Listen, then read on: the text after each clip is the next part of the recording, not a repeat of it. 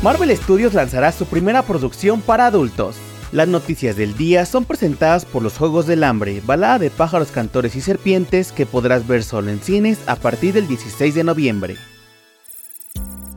Comenzamos con buenas noticias para los fans de Futurama, ya que el segundo regreso de la serie animada creada por Matt Groening fue todo un éxito y Hulu ha tomado la decisión de otorgarle una doble renovación para que esta producción pueda llegar al menos hasta su temporada 14. Por si te interesa, todos los episodios de Futurama están disponibles en Star Plus.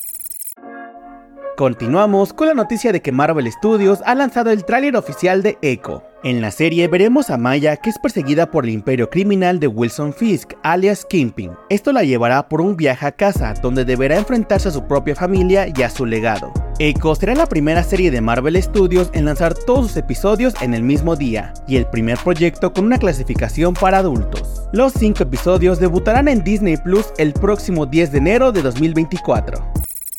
Para terminar, les contamos que HBO dio una actualización sobre sus proyectos más esperados. Durante un evento de prensa, Casey Bloyds, jefe de HBO, anunció que la segunda temporada de House of the Dragon se estrenará a principios del verano boreal de 2024. Asimismo, se reveló que las nuevas temporadas de The White Lotus y Euphoria llegarán a su canal y plataforma de streaming hasta 2025, al igual que la primera temporada de Welcome to Derry, la precuela de It. Por otro lado, se confirmó que la segunda temporada de The Last of Us comenzará a filmarse a principios de 2024, y es probable que también vea la luz en 2025.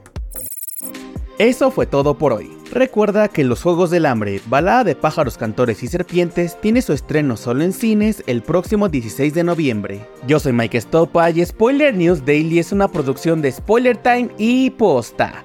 Hasta mañana.